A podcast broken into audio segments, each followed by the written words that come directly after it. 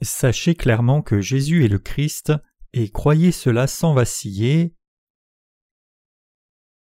Jean 10, versets 17 à 27. Le Père m'aime, parce que je donne ma vie afin de la reprendre. Personne ne me l'ôte, mais je la donne de moi-même. J'ai le pouvoir de la donner, j'ai le pouvoir de la reprendre. Tel est l'ordre que j'ai reçu de mon Père. Il y eut de nouveau à cause de ces paroles division parmi les Juifs. Plusieurs d'entre eux disaient Il a un démon, il est fou, pourquoi l'écoutez-vous? D'autres disaient Ce ne sont pas les paroles d'un démoniaque, un démon peut-il ouvrir les yeux des aveugles?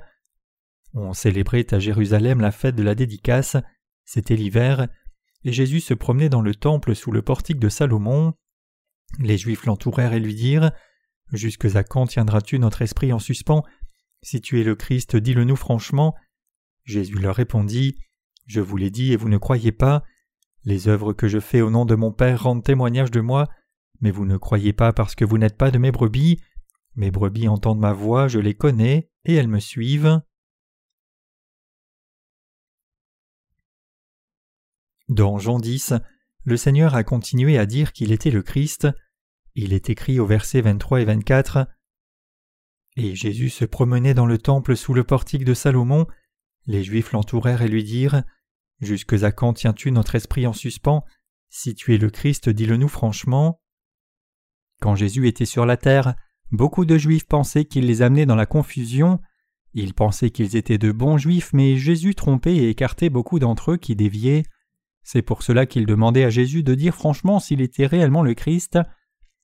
Le mot Christ signifie être oint, ce qui implique l'approbation de Dieu le Père. Tout le monde qui était approuvé, désigné et utilisé par Dieu dans la Bible était un homme oint. Les rois d'Israël étaient désignés par Dieu. Le premier roi d'Israël était Saül et le deuxième roi était David. Les deux ont été oints par des prophètes. Oint signifie que Dieu l'a prouvé. Cela signifie que son autorité a été donnée par Dieu. En plus des rois, les prophètes et sacrificateurs étaient aussi tous oints. Parfois de l'huile d'olive était versée sur la tête de la personne étant ointe. Quand les rois, sacrificateurs et prophètes étaient désignés, ils étaient tous oints sur la tête. Spirituellement, cela signifie que Dieu le Père versait le Saint-Esprit sur eux et en faisait ses gens pour faire son œuvre. Les Juifs dirent à Jésus Si tu es le Christ, dis-le-nous franchement. Ils n'avaient pas idée que Jésus était effectivement le vrai Christ envoyé par le Père pour faire l'œuvre du salut de tous les gens de ce monde de leurs péchés. Il était prophétisé dans l'Ancien Testament.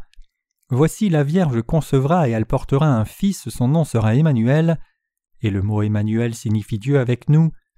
Dieu le Père avait promis à répétition d'envoyer le Sauveur. Ce Sauveur n'est autre que Jésus-Christ. Le mot Jésus signifie le Sauveur, et le mot Christ signifie le Roi. La Bible dit qu'il est le roi des rois, le Créateur et le Messie, qui est venu pour nous sauver du péché, et il a accompli le ministère de prophète en nous disant cette vérité. Les Juifs dirent à Jésus Si tu es le Christ, dis-le nous franchement. Alors Jésus leur dit Je vous l'ai dit et vous ne croyez pas. Les œuvres que je fais au nom de mon Père rendent témoignage de moi, mais vous ne croyez pas parce que vous n'êtes pas de mes brebis. Mes brebis entendent ma voix, je les connais et elles me suivent. Même si le Seigneur leur avait dit ouvertement, ils ont refusé de croire. Il leur avait dit plusieurs fois que le Père l'avait envoyé, que le Père travaillait à travers lui et que le Père l'approuvait. Il est écrit en Jean chapitre 1 Au commencement était la parole, et la parole était avec Dieu, et la parole était Dieu. Elle était au commencement avec Dieu. Toutes choses ont été faites par elle, et rien de ce qui a été fait n'a été fait sans elle. La Bible parle de cela continuellement depuis le commencement. Jésus, le Fils de Dieu, qui est venu nous sauver du péché, a fait ce monde, est venu pour faire briller la lumière de salut dans ce monde, et nous a sauvés en nous délivrant des ténèbres. Les prophètes de Dieu dans l'Ancien Testament ont aussi parlé de Jésus comme le Messie et le Sauveur à venir, et quand le temps est venu, Jésus-Christ est venu sur cette terre par le corps d'une vierge. Étant venu ainsi, Jésus a fait son œuvre de salut comme promis, et a dit ouvertement qu'il était le Christ même, mais les Juifs refusaient de croire. Donc Jésus leur a dit que Dieu était son Père et qu'il avait existé même avant Abraham, mais ils n'ont toujours pas cru. Il y a très peu de choses que vous puissiez dire à une personne bornée incrédule pour la convaincre autrement. Donc le Seigneur dit au verset 27 Mes brebis entendent ma voix, je les connais et elles me suivent. Jésus dit qu'il est le Fils de Dieu, notre Sauveur et notre Créateur, et qu'il nous a sauvés par la vérité de l'Évangile de l'eau et de l'Esprit. Ceux qui croient cela croient que Jésus est le Fils de Dieu le Père, Dieu lui-même le Créateur, le Sauveur et le Messie, qui a fait d'eux des fils et filles de Dieu au lieu des ténèbres. C'est ce que nous croyons. Nous croyons que Jésus est non seulement le Fils de Dieu, mais aussi le Créateur qui a fait l'univers et le Sauveur qui nous a sauvés. Ceux qui ne croient pas cela ne sont pas les brebis de Dieu. Jésus dit Mes brebis entendent ma voix, je les connais et elles me suivent. Ceux qui croient que Dieu le Père a tant aimé le monde qu'il a donné son Fils unique croient que Dieu le Père a effectivement envoyé son Fils unique dans ce monde comme le Sauveur, qui a expié tous leurs péchés avec l'eau et le sang et les a ainsi sauvés. Il n'y a pas de raison que quelqu'un ne croie pas cela comme il est écrit. En effet, les perfections invisibles de Dieu, sa puissance éternelle et sa divinité se voient comme à l'œil, depuis la création du monde quand on les considère dans ses ouvrages, ils sont donc inexcusables. Romains 1 verset 20. Dieu a pleinement révélé ce que nous devons savoir de lui à travers la nature et sa parole. Donc si quelqu'un reconnaît Dieu, alors il reconnaîtra aussi Jésus le Fils de Dieu. Pour que nous soyons sauvés, Jésus devait venir comme le Sauveur, être baptisé par Jean-Baptiste au Jourdain, mourir à la croix, ressusciter des morts, et devenir le Sauveur de ceux qui croient dans l'évangile de l'eau et de l'Esprit. Il n'y avait pas d'autre moyen. Le seul moyen pour que vous et moi soyons sauvés était que Jésus naisse sur cette terre, soit baptisé par Jean-Baptiste à l'âge de trente ans, meurt à la croix, ressuscite d'entre les morts et par là nous sauve, et c'est par la foi que nous obtenons notre salut. Serions-nous sauvés du péché en vivant vertueusement et faisant de bonnes œuvres? Entre tous les nombreux millions de gens, qu'est-ce qui est si supérieur chez nous, les croyants dans l'évangile de l'eau et de l'esprit, pour que nous soyons sauvés de nos péchés, devenions enfants de Dieu le Père, et soyons bénis corps et esprit comme le soleil qui se lève? Il n'y a pas d'autre moyen que notre foi en Jésus. La Bible dit Il n'y a pas d'autre nom sous les cieux qui ait été donné parmi les hommes par lequel nous devions être sauvés. Acte 4, verset 12. Cela signifie qu'il est impossible d'atteindre le salut en croyant en quelqu'un d'autre que Jésus. Il a été dit Mes brebis entendent ma voix, je les connais et elles me suivent. Le Seigneur dit qu'il nous connaît, nous, ceux qui croyons dans l'évangile de l'eau et de l'esprit. À cause de ce fait, nous le connaissons aussi et le suivons. C'est naturel. Il y a beaucoup de gens qui vivent dans ce monde, mais certains croient que Jésus est leur Maître, leur Créateur et leur Sauveur, et qu'il a expié tous leurs péchés par l'évangile de l'eau et de l'esprit. Par contre, il y a aussi ceux qui ne croient pas dans l'évangile de l'eau et l'esprit. En d'autres termes, certaines personnes dans ce monde croient dans l'évangile de l'eau et de l'esprit, mais d'autres non. Que les gens croient dans l'évangile de l'eau et l'esprit ou pas dépend du fait qu'ils soient réellement des enfants de Dieu ou pas. Autrement dit, cela ne dépend pas de la propre volonté de quelqu'un. Dieu est notre Sauveur, la vérité, le chemin et la vie. Dieu est la vérité. En dépit de cela, les gens ne peuvent pas atteindre leur salut parce que leurs cœurs sont méchants et pleins de doutes, donc ils ne croient ni ne reconnaissent la justice de Dieu, son amour et l'évangile de l'eau et l'esprit donné par Dieu. Mais Dieu est parfait, il dit qu'il nous connaît, Dieu sait tout de nous, il n'y a pas de raison pour laquelle nous ne serions pas capables de le suivre. Dieu manque-t-il de quelque chose pour que nous soyons incapables de croire en lui et de le suivre? Jésus-Christ manque-t-il de quoi que ce soit? Ceux dans ce monde qui ne croient pas dans l'évangile de l'eau et l'esprit ne croient pas dans cet évangile parce qu'ils ne sont pas les brebis de Dieu. Vous pouvez alors vous demander Dieu a-t-il choisi les uns et pas les autres? La Bible dit car Dieu a tant aimé le monde qu'il a donné son Fils unique, afin que quiconque croit en lui ne périsse pas, mais qu'il ait la vie éternelle. Jean 3, verset 16. Dieu a aimé le monde. Il n'est pas dit ici qu'il ait aimé certains et pas d'autres. Bien sûr, nous pourrions trouver la notion dans la Bible que Dieu aime certaines personnes mais pas d'autres lorsqu'il est écrit J'ai aimé Jacob mais j'ai haï Ésaü. Malachie 1, verset 2 à 3. Ceux que Dieu aime sont ceux qui sont comme Jacob. Ce que Dieu est sont ceux qui sont comme Ésaü. Qui sont donc ces gens? Ceux qui sont comme Jacob sont faibles et dans la tromperie, mais ils se connaissent bien eux-mêmes et donc, plutôt que se confier en eux-mêmes, ils s'appuient sur la foi de leurs parents dans la chair, c'est-à-dire qu'ils croient dans l'éternel Dieu. Mais les gens comme Ésaü ne voient pas le besoin du Dieu de leur père et mère, ils croient dans leurs propres choses ici et là, les gens comme cela frappent et tuent une bête sauvage et l'amènent chez eux en la portant sur leur épaule pour faire un repas spécial et se vanter de la façon dont ils ont tué l'animal aujourd'hui, et se prévaloir de leurs propres forces et capacités. Mais nous devons savoir que Dieu hait ceux qui sont arrogants comme cela, en se confiant dans leurs propres forces charnelles. Spirituellement, ce genre de gens n'ont pas besoin de croire dans la justice de Dieu, puisqu'ils pensent qu'ils sont eux-mêmes bons, justes, droits, forts et intelligents, alors que tous les autres sont injustes et tout simplement clairement stupides. Ils sont convaincus que ceux qui croient en Jésus sont faibles et fragiles, et que seuls les faibles croient et s'appuient sur Dieu, alors que les gens forts comme eux-mêmes n'ont absolument pas besoin de se confier en Dieu. C'est ce genre de personnes que Dieu est. Combien pourraient-ils être intelligents s'ils sont intelligents? Ils seraient morts en cinq minutes s'ils ne respiraient pas. Qu'y a-t-il de quoi être réellement si arrogant? Ils sont comme des nains se demandant qui est grand, alors qu'ils ne peuvent même pas survivre s'ils sont infectés par une toute petite bactérie. Donc Dieu hait ces gens, et il aime ceux qui connaissent leurs insuffisances et s'appuient totalement sur Dieu.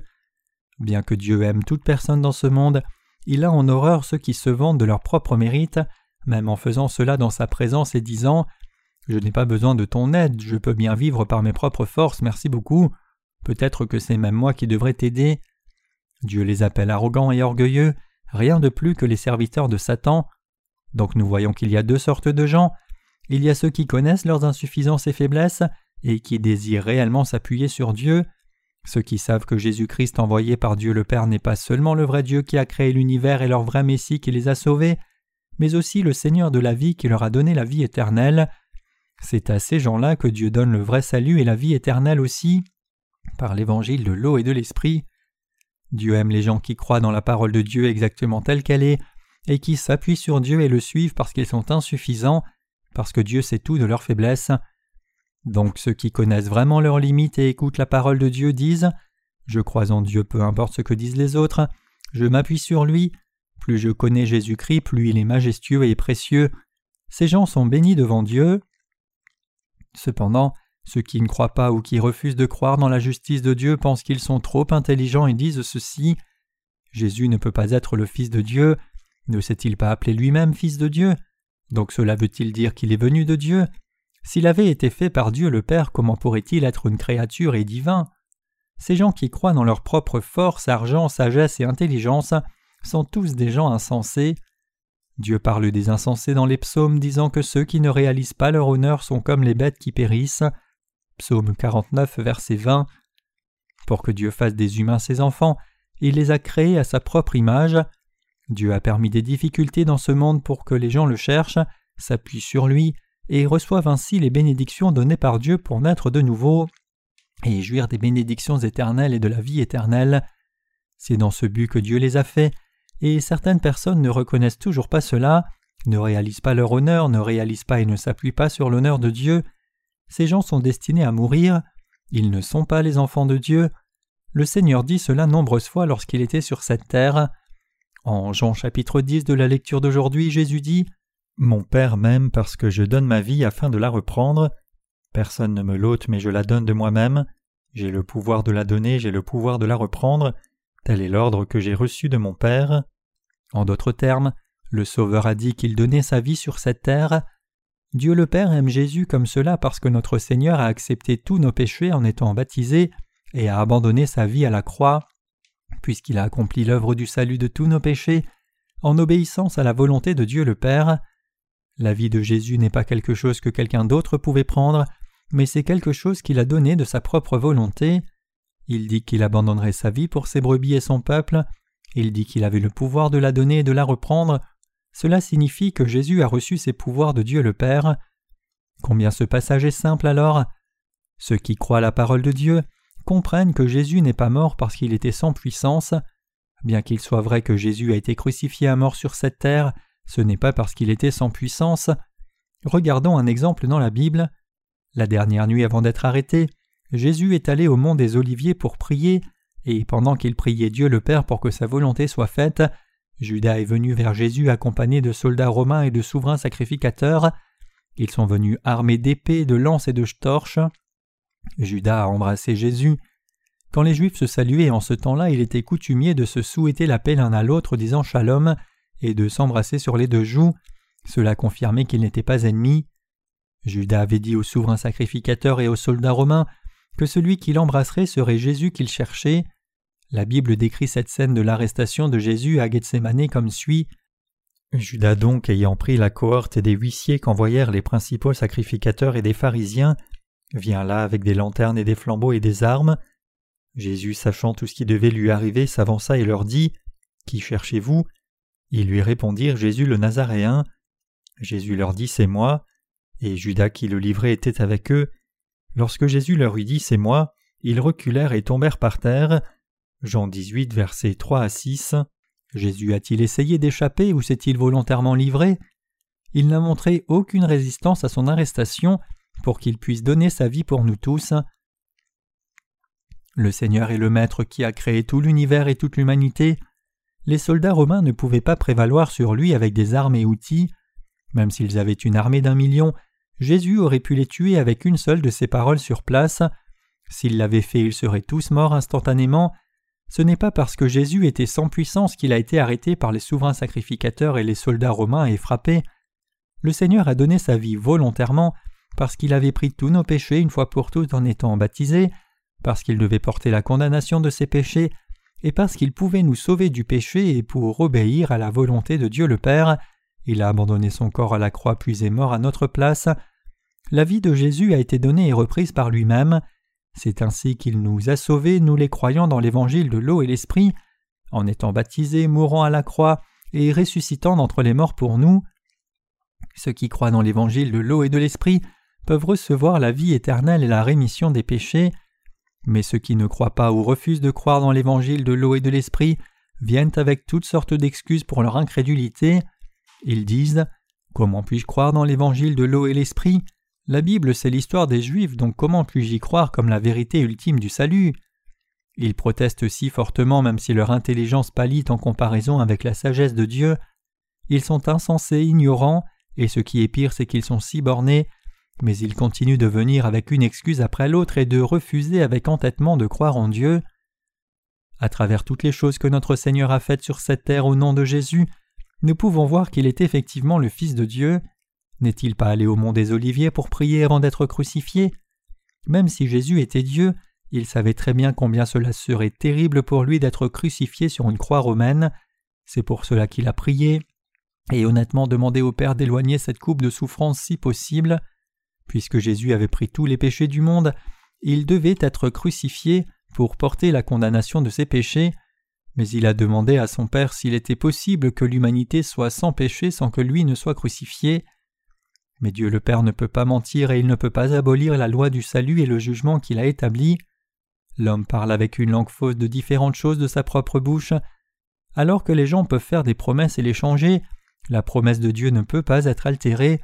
Donc parce que Dieu a dit que le salaire du péché c'est la mort et qu'il jugerait et mettrait infailliblement à mort tous ceux qui ont du péché, il a décidé d'envoyer son Fils pour nous délivrer du péché et de la mort, et en faisant que Jésus reçoive le baptême de Jean-Baptiste, Dieu a transféré tous nos péchés sur Jésus une fois pour toutes. Ainsi le Père devait rendre son jugement du péché sur son Fils Jésus-Christ. En d'autres termes, il devait mettre Jésus à mort en des termes physiques. Ce n'était autre que la terrible souffrance de la croix, c'est pour cela que Jésus a obéi à la volonté de Dieu le Père. Quand nous regardons à ce que le Seigneur a fait quand il est venu sur cette terre, nous pouvons voir qui est réellement Dieu le Père. Bien qu'aucun de nous n'ait jamais rencontré Dieu le Père à l'œil nu, nous pouvons toujours savoir qui il est. En d'autres termes, par Jésus, nous voyons Dieu le Père même. Dieu nous a permis de réaliser Oh, c'est ainsi qu'est réellement Dieu le Père. Il est le Dieu d'amour, il est le Sauveur, il est le Messie, il est le Dieu de miséricorde, mais il est aussi le Dieu de justice. Il sauve ceux qui méritent d'être sauvés et juge ceux qui méritent d'être jugés sans faute. En bref, à travers Jésus nous pouvons savoir qui est Dieu le Père. Donc ceux qui croient en Jésus acceptent Dieu le Père et ceux qui croient en Dieu le Père peuvent recevoir Jésus comme leur Sauveur. Ceux qui reconnaissent l'amour de Dieu peuvent recevoir Jésus comme leur Sauveur qui est venu par l'évangile de l'eau et de l'Esprit. Je reconnais que Jésus est mon Sauveur je n'essaye pas de vous forcer à avoir la foi. Je crois que Jésus est le Fils de Dieu le Père, mais en même temps, il est aussi mon Dieu et mon Sauveur. Je crois que Jésus m'a sauvé du péché par l'évangile de l'eau et de l'esprit, et je crois que Christ a porté mes péchés en étant baptisé, est mort à la croix à ma place, et ressuscité d'entre les morts à ma place pour me ramener à la vie. Croyez-vous aussi en Jésus comme cela? Ceux qui ne croient pas que Jésus est réellement Dieu et qui ne croient pas ou refusent de croire dans l'évangile de l'eau et de l'esprit ne sont ni les brebis de Dieu ni son peuple. Il n'y a pas besoin de ressentir le moyen de salut de Dieu. Pourquoi? Parce que Dieu aime tout le monde également, il a expié sans discrimination les péchés de tout le monde par l'évangile de l'eau et de l'esprit. Pour sa part, Dieu le Père a expié tous les péchés par l'évangile de l'eau et de l'esprit par Jésus-Christ. Quel genre de gens croiraient alors en l'amour de Dieu et l'évangile de l'eau et de l'esprit, et quel genre de gens ne croiraient pas? Ceux qui sont comme Jacob croient dans l'amour de Dieu et l'évangile de l'eau et de l'esprit, alors que ceux qui sont comme Ésaü ne croient pas. Pouvez-vous comprendre cela? Êtes-vous spirituellement un Jacob ou un Ésaü? Êtes-vous malin dans la chair? N'êtes-vous pas en effet plutôt malin? N'avez-vous pas beaucoup de mal et de faiblesse? Quelqu'un est-il comme Ésaü? Ceux qui sont comme Ésaü disent je suis musclé comme cela, j'ai pris différents suppléments, et je pense que je peux tout faire si je me décide à le faire. Donc je n'ai pas besoin de m'appuyer sur l'amour de Dieu et l'évangile de l'eau et de l'esprit donné par Dieu. Je ne crois pas en autre chose qu'en ma propre force, donc je peux tout faire pour n'importe qui. Je méprise les gens religieux. Je regarde particulièrement de haut ceux qui prétendent avoir été sauvés du péché en croyant dans la justice de Dieu et l'évangile de l'eau et l'esprit. Ce sont tous des idiots. En réalité, ce sont vraiment ces gens-là qui sont des insensés. Pour le communisme, le matériel c'est son Dieu. Le communisme est une idéologie matérialiste, donc ses adhérents cherchent seulement le matériel. Même s'il y a un Dieu qui a fait ce matériel, il ne s'appuie pas sur ce Dieu mais sur le matériel. Qui est alors béni par Dieu Ce sont ceux qui sont comme Jacob. Quand je me considère moi-même, je suis comme Jacob. L'un de nos ministres a un jour soulevé une pièce de 80 kilos avec un seul bras et a demandé un poids plus lourd, disant que c'était trop léger. J'imagine qu'avec les deux bras il aurait pu facilement lever 160 kilos. Si ce ministre se confiait seulement dans sa force, il serait devenu un homme comme Ésaü. Cependant, il s'est appuyé sur Dieu et continue de le faire même si c'est un homme puissant, et il a conduit les saints par la foi plutôt que se confier en lui-même. Qu'en est-il de nos corps et esprits? Sommes-nous débordants de force? Sommes-nous des gens pleins de nos propres capacités, force à gagner de l'argent, ne manquant de rien y inclut la célébrité, n'ayant pas besoin de s'appuyer sur quelqu'un d'autre et appelant ceux qui se confient en Dieu des idiots complets. Nous savons que ce n'est pas ce que nous sommes, nous sommes tous insuffisants. Les humains peuvent sembler de grands réalisateurs, mais ils ne sont rien en réalité. Il est souvent dit que le rêve des gens change quand ils vieillissent.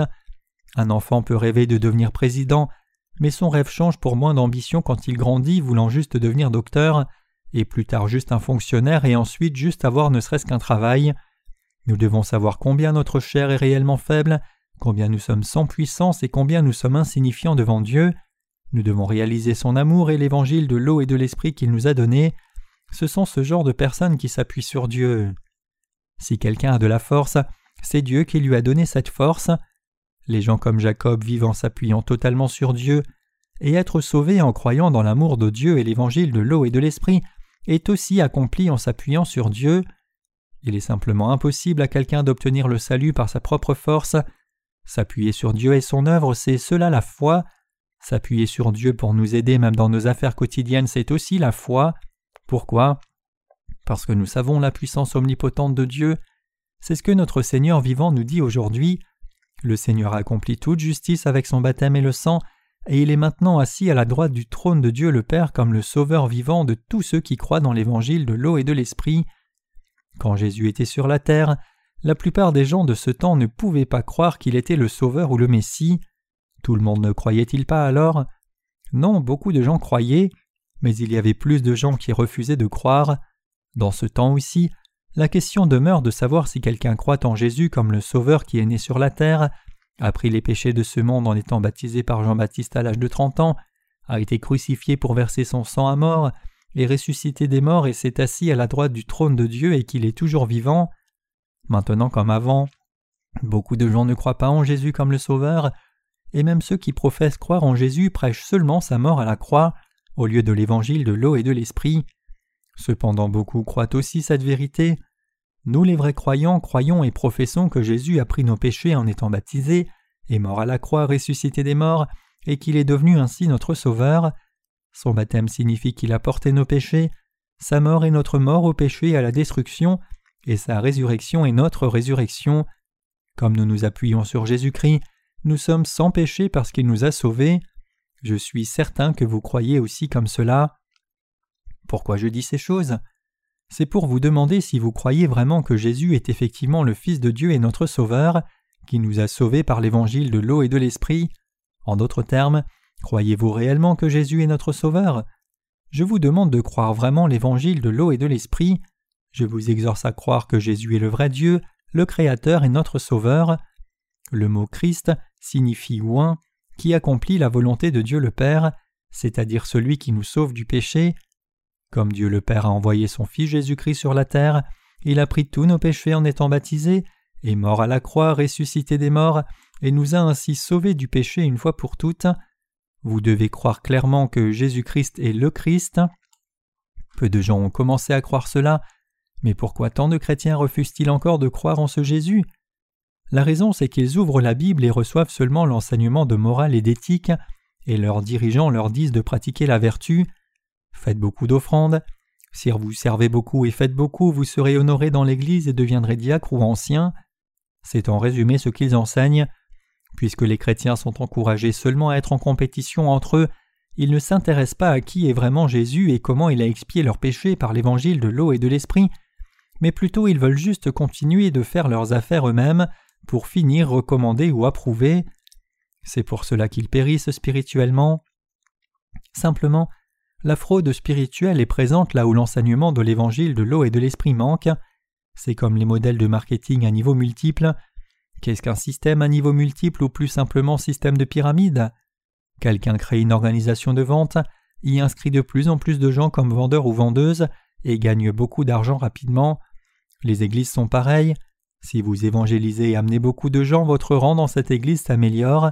C'est ce que les pasteurs disent réellement à leurs assemblées. Si un membre d'église évangélise beaucoup, fait beaucoup d'offrandes et travaille dur pour l'église, alors il est approuvé, peu importe qu'il ait reçu la rémission des péchés ou non.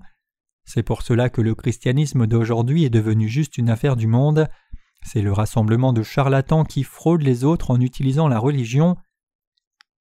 Je crois que Jésus est venu sur cette terre il y a deux mille ans pour nous sauver, a pris tous nos péchés en étant baptisé à l'âge de trente ans, a été crucifié à mort en portant les péchés du monde, et ressuscité d'entre les morts puis est monté à la droite de Dieu le Père.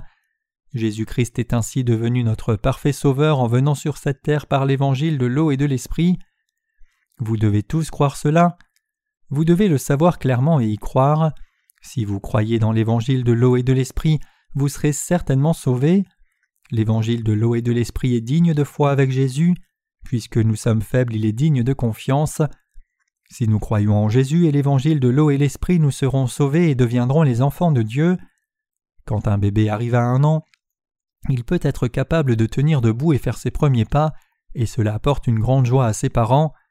De même, après être devenu enfant de Dieu, si vous marchez pas à pas selon la volonté du Père et son plaisir en croyant dans l'évangile de l'eau et de l'esprit, votre foi commencera à grandir quand vous écoutez la parole, puis cela en soi fait de vous l'objet de l'amour de Dieu. Ce n'est pas accompli en offrant quelque chose de vous-même. Combien l'évangile de l'eau et de l'esprit est-il différent de l'évangile de la croix quand on les compare? Les gens ne connaissent pas la différence entre les deux évangiles, mais ils sont en fait fondamentalement différents l'un de l'autre. Combien ce serait merveilleux si les pasteurs dans ce monde prêchaient et enseignaient l'évangile de l'eau et l'esprit aux assemblées, et expiaient ainsi d'abord les péchés des gens puis leur disaient de servir le Seigneur. Mais ce n'est pas ce qu'ils font. Ils enseignent juste le catéchisme et baptisent quiconque fréquente l'Église sans condition. Quand un membre d'Église sert bien, les pasteurs en font un diacre et s'il est encore plus esclave et hypocrite, ils en font un ancien. Si quelqu'un dans l'assemblée échoue dans les affaires, ils lui disent d'aller au séminaire disant que Dieu l'appelle à travers ses difficultés. Quelque chose ne va pas. Un chrétien va-t-il au séminaire théologique pour devenir serviteur de Dieu seulement s'il se retrouve en échec? Nous devons savoir et croire clairement que Jésus est notre Dieu et notre Sauveur. Nous devons croire cela clairement. Comme la Bible dit, Vous connaîtrez la vérité et la vérité vous rendra libre. Nous devons sans faute connaître cette vérité c'est-à-dire l'évangile de l'eau et de l'esprit. Autrement nous irons droit en enfer depuis nos bons coussins chauds d'église. Un pasteur célèbre a dit un jour qu'alors que ceux qui sont hors de l'église vont en enfer parce qu'ils ne connaissent pas Jésus, le diable emmène beaucoup de chrétiens en enfer à partir de leur fauteuil à coussins. Même si ce pasteur n'avait pas idée de comment naître de nouveau, ces paroles étaient vraies littéralement parce qu'il savait que beaucoup de chrétiens n'étaient pas nés de nouveau. Qu'est-ce que je veux dire quand je dis que beaucoup de chrétiens iront droit en enfer à partir de leur fauteuil? Cela signifie que même si les gens vont à l'église régulièrement, ceux qui ne croient pas ou refusent de croire l'évangile de l'eau et l'esprit iront certainement en enfer. Donc quelle est la chose la plus urgente que vous devez savoir et croire? Ce n'est autre que l'évangile de l'eau et de l'esprit. L'on doit d'abord naître de nouveau avant de pouvoir grandir dans la foi, puis l'on peut faire ce qui est bon et servir le Seigneur. C'est seulement si vous croyez dans l'évangile de l'eau et de l'esprit, recevez la rémission des péchés et naissez de nouveau spirituellement, que vous pouvez alors grandir. Comment est-il possible de grandir spirituellement alors que vous n'êtes même pas encore né de nouveau? Un bébé grandit-il dans le ventre même si la mère n'est pas enceinte? On appelle cela une grossesse imaginaire, une situation dans laquelle une femme montre tous les symptômes de la grossesse même si elle n'est pas réellement enceinte. Cela arrive aussi à des animaux. Mon chien a eu ce cas une fois. Son abdomen grossissait comme si elle était enceinte, mais quand je l'ai emmenée chez le vétérinaire, il m'a dit qu'elle avait une grossesse imaginaire. Même les animaux traversent cela. Quand il s'agit du salut, il y a beaucoup de chrétiens qui montrent leur salut imaginaire. C'est ridicule. Ils imaginent avoir été sauvés même s'ils ont encore du péché, en disant Jésus, tu es mon sauveur, même si je suis pécheur puisque je crois en toi, tu m'approuves comme si je n'avais pas de péché. C'est présomptueux. La Bible dit Crois au Seigneur Jésus et toi et ta famille vous serez sauvés. À tous ceux qui l'ont reçu, à ceux qui croient en son nom, il a donné le droit de devenir les propres enfants de Dieu. Cela signifie-t-il que n'importe qui est sauvé s'il reçoit Jésus d'une quelconque façon de son choix? Non, certainement pas. Comment le recevons-nous alors? Nous recevons Jésus seulement si nous acceptons qu'il nous a sauvés en venant sur la terre par l'évangile de l'eau et de l'esprit. Nous devons avoir une claire compréhension de quand, où, comment et pourquoi Jésus est devenu notre Sauveur. Le salut s'obtient seulement si nous croyons en Jésus avec cette compréhension claire et saine. Est-ce correct de juste dire que nous croyons même si nous ne comprenons pas réellement?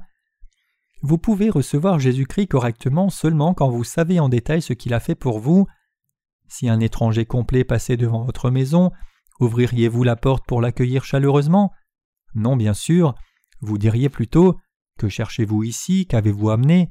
Si vous n'avez rien à faire, alors partez s'il vous plaît.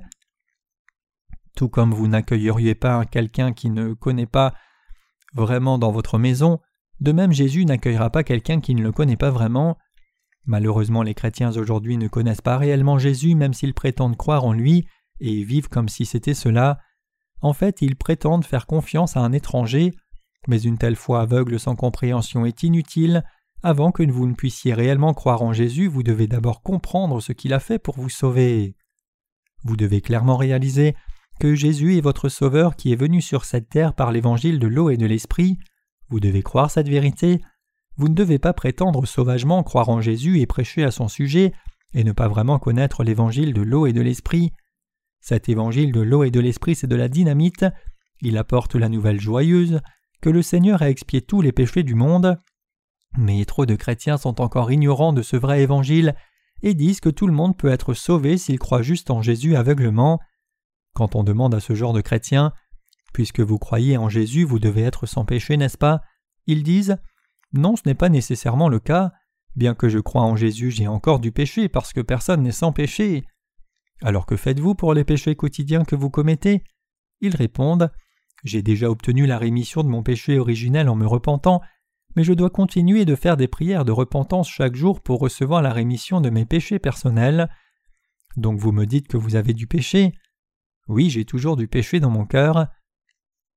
Comment peut-il y avoir encore du péché si l'évangile de dynamite a déjà fait exploser et a tout détruit? Cela signifie que les pécheurs chrétiens ne connaissent pas l'évangile de l'eau et l'esprit. Ces gens n'ont réellement pas idée que Jésus soit le Fils de Dieu et notre Sauveur. Le Seigneur est venu sur cette terre comme le Fils de Dieu et a donné la vérité de l'évangile de l'eau et de l'esprit en tant que prophète, et en tant que souverain sacrificateur du royaume des cieux, il a porté tous les péchés de l'humanité sur son corps une fois pour toutes en étant baptisé, versant tout son sang à la croix en portant les péchés du monde, il est ressuscité des morts et nous a ainsi sauvés entièrement. Nous devons avoir une claire compréhension de cette vérité et y croire clairement. Nous devons accepter cette vérité de l'Évangile dans nos cœurs. Reconnaissez-vous la vérité de l'Évangile de l'eau et de l'Esprit? Alors que vous devriez croire en Dieu avec votre cœur, Cela ne signifie pas que vous pouvez juste rejeter arbitrairement votre tête et vous permettre d'être débordé par vos propres émotions. Si des larmes montent, ne laissez pas votre émotion vous dépasser. Pourquoi avez-vous besoin de pleurer? Vous pouvez être vrai dans votre émotion quand vous versez des larmes, mais une fois que les larmes sèchent, vous aurez un sentiment différent. Quand vous pleurez, vous vous sentez débordé de douleur, mais que se passe-t-il quand vous arrêtez de pleurer? Ce sentiment ne disparaît-il pas un peu? Ne vous trouvez-vous pas à rire devant un programme télé amusant? Les émotions changent, mais qu'en est-il de la connaissance? Change-t-elle aussi? Non. Qu'en est-il de la vérité de l'Évangile? La vérité change-t-elle? Non. C'est pour cela que la foi ne concerne pas seulement nos émotions, mais elle est fondée sur notre connaissance de la vérité de l'Évangile et notre volonté d'embrasser cette vérité. En d'autres termes, nous devons d'abord connaître la vérité avant de pouvoir y croire et l'accepter volontairement. Nous devons connaître la justice de Dieu, nous devons connaître la justice, le péché et le jugement. Qu'est-ce que la justice de Dieu? C'est l'œuvre de salut que Jésus-Christ a accomplie pour nous. Qu'est-ce que le péché alors? Ne pas ou refuser de croire dans la justice de Dieu, c'est le plus grand péché. Ne pas croire dans l'évangile de l'eau et de l'esprit est le plus grave des péchés. Le plus grand péché, c'est ne pas croire que Jésus est le Fils de Dieu, le Créateur et le Sauveur, et ne pas croire qu'il est venu sur cette terre pour nous sauver par l'évangile de l'eau et de l'esprit. Qu'en est-il du jugement alors? C'est le jugement final qui attend tout le monde. Quiconque ne croit pas la vérité de l'évangile de l'eau et de l'esprit sera jeté dans le feu éternel de l'enfer, mais quiconque croit dans cette vérité entrera dans la vie éternelle. La vérité du salut est complète et claire pour que tout le monde puisse comprendre et y croire. Si vous pensez que c'est trop tard, réfléchissez encore. Il est toujours temps pour vous de vous détourner maintenant et de croire dans l'évangile de l'eau et de l'esprit. C'est cela finalement la foi. La foi continue toujours. Peu importe que vous ayez été chrétien depuis longtemps ou pas, ce qui compte c'est si vous croyez ou non dans la parole d'évangile de l'eau et de l'esprit maintenant même en ce moment précis. J'ai confiance et prie que vous croyiez tous en ce vrai évangile et receviez la rémission de tous vos péchés une fois pour toutes.